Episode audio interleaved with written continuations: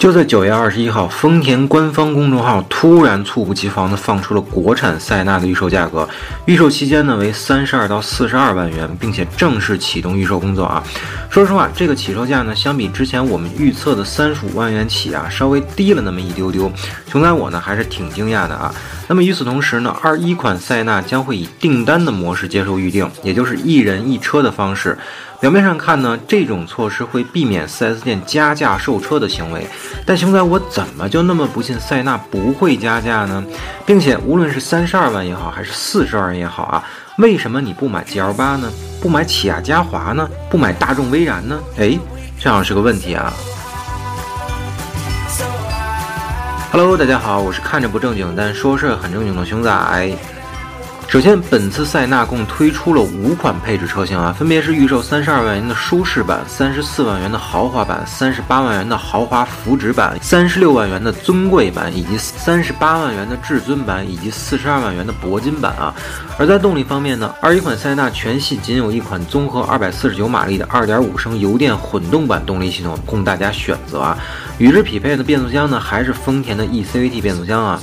车身尺寸方面，塞纳的长宽高达到了五米一八乘一九九五乘一七八六毫米啊，而轴距呢则达到了三零六零毫米啊。相比老款车型呢，那就不说了，那是全面的超越啊。但是相比 GL 八、嘉华和威然呢？在车长方面，塞纳并不占优势啊，因为大众威然和 GL 八在长度方面分别超过了五米三和五米二啊。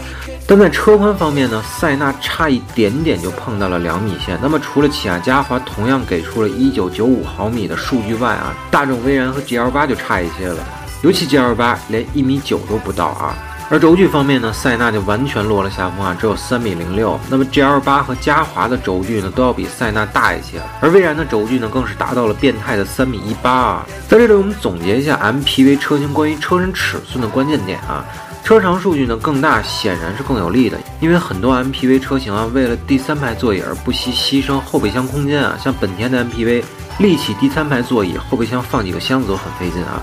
而车宽呢，如果能做到尽量的宽，对于车内成员的横向舒适度是无比重要的。尤其对于 MPV 和 SUV 来说啊，无论是操控还是横向舒适度，车宽都是很重要的指标啊。但塞纳一九九五毫米的车宽，也意味着像北上广深这种停车位极其紧张的城市啊，普通的垂直车位，塞纳停进去想打开门是很费劲的啊。因为北京的垂直车位的标准宽度是两米五。别问我为什么会知道打不开门啊？因为我家有台一米九七宽的陆巡，我已经有无数次打不开门的遭遇了。那么轴距带来的空间问题呢？我们就不说了，因为还没见到实车，所以设计师有有没有最大限度的合理布局，我们都没有感受过啊，所以就不说了。关于外观的巴拉巴拉呢，各自就按照自己的审美去看吧。反正无论是怎么看，肯定躲不开中庸二字啊。下面我们来键盘一下塞纳的配置单啊，毕竟还没有见过实车，所以数据先行啊。乍一琢磨呢，按照丰田的尿性啊，三十二万元的塞纳按理说应该是什么都没有的盖中盖版本啊。但是从新款汉兰达开始呢，丰田应该是心软了，很多配置呢变成了标配了啊。比如前后排的八气囊啊，全系标配了啊。还有像车道偏离预警、车道保持辅助和主动刹车等等这些主被动安全系统啊，全系都标配了。其次，可喜可贺的是啊，除了顶配版采用了三百六十度全景影像外，其余全系标配了倒车影像，更重要的是，全系全系全系车型标配了倒车雷达。此外呢，全速自适应巡航、自动驻车、上坡辅助这些功能啊，也是二一款塞纳全系标配的。而在灯光以及外部配置这一块呢，塞纳全系标配了 LED 远近光啊。同时，自适应大灯、自动头灯以及大灯高度可调也都是全系标配的啊。外部配置这一块呢，全系标配双侧电动侧滑门，并且全系标配无钥匙启动以及全车无钥匙进入啊。但在电动后备箱这一块啊，除了三十二万元的舒适版车型以外，其余版本标配电动尾门以及位置记忆功能啊。内饰部分呢，设计风格依旧是一如既往的丰田式没特点。而在用料方面呢，虽然没有实地考察过，但是通过图片和配置表可以肯定的是大面积搪塑和针织材料啊。因为除了全系标配多功能方向盘外啊，只有三十万元以上的车型才标配真皮方向盘和仿皮座椅啊。而三十二万元的盖板车型呢，只配搪塑方向盘和针织座椅。至于加热通风功能呢，三十二万元的盖板车型那就想都不要想了。只有三十六万元以上的中高配车型才配备座椅加热通风功能。当然，前排如此，后排也是如此啊。至于仪表和多媒体方面呢，终于回归了丰田式的抠门啊。三十二、三十四、三十六万元的中低配车型，仅仅是四点二英寸机械仪表加八英寸多媒体触控屏啊。而十二点三英寸的全液晶仪表和十二点三英寸的多媒体触控屏，只在三十八和四十二万元的至尊版和铂金版上才能看到。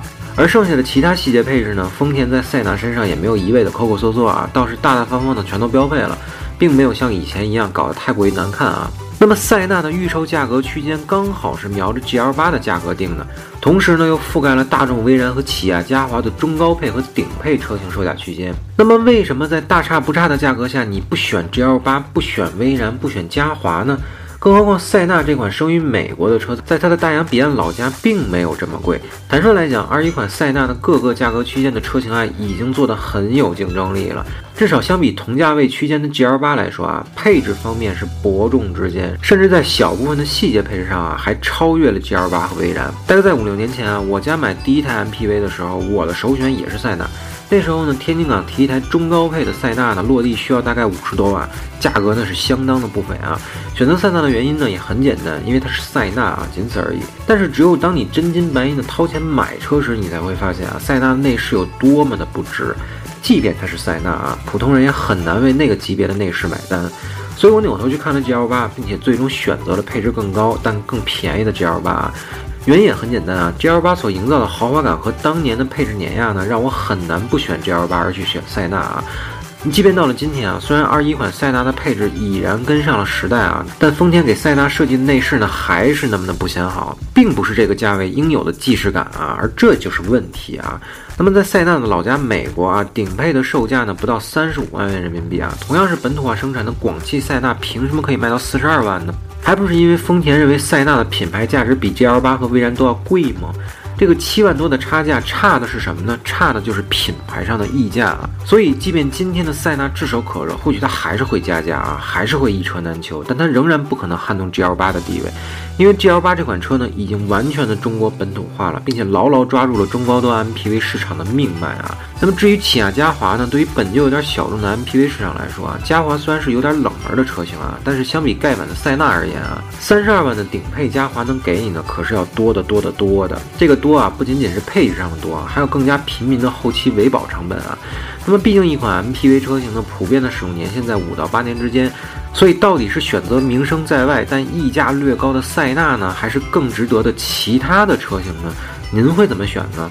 好了，还是打广告吧。欢迎大家一键三连、点赞加关注支持我们，同时也非常期待您在评论区中告诉我们，您到底是会选择塞纳还是其他更值得的车型呢？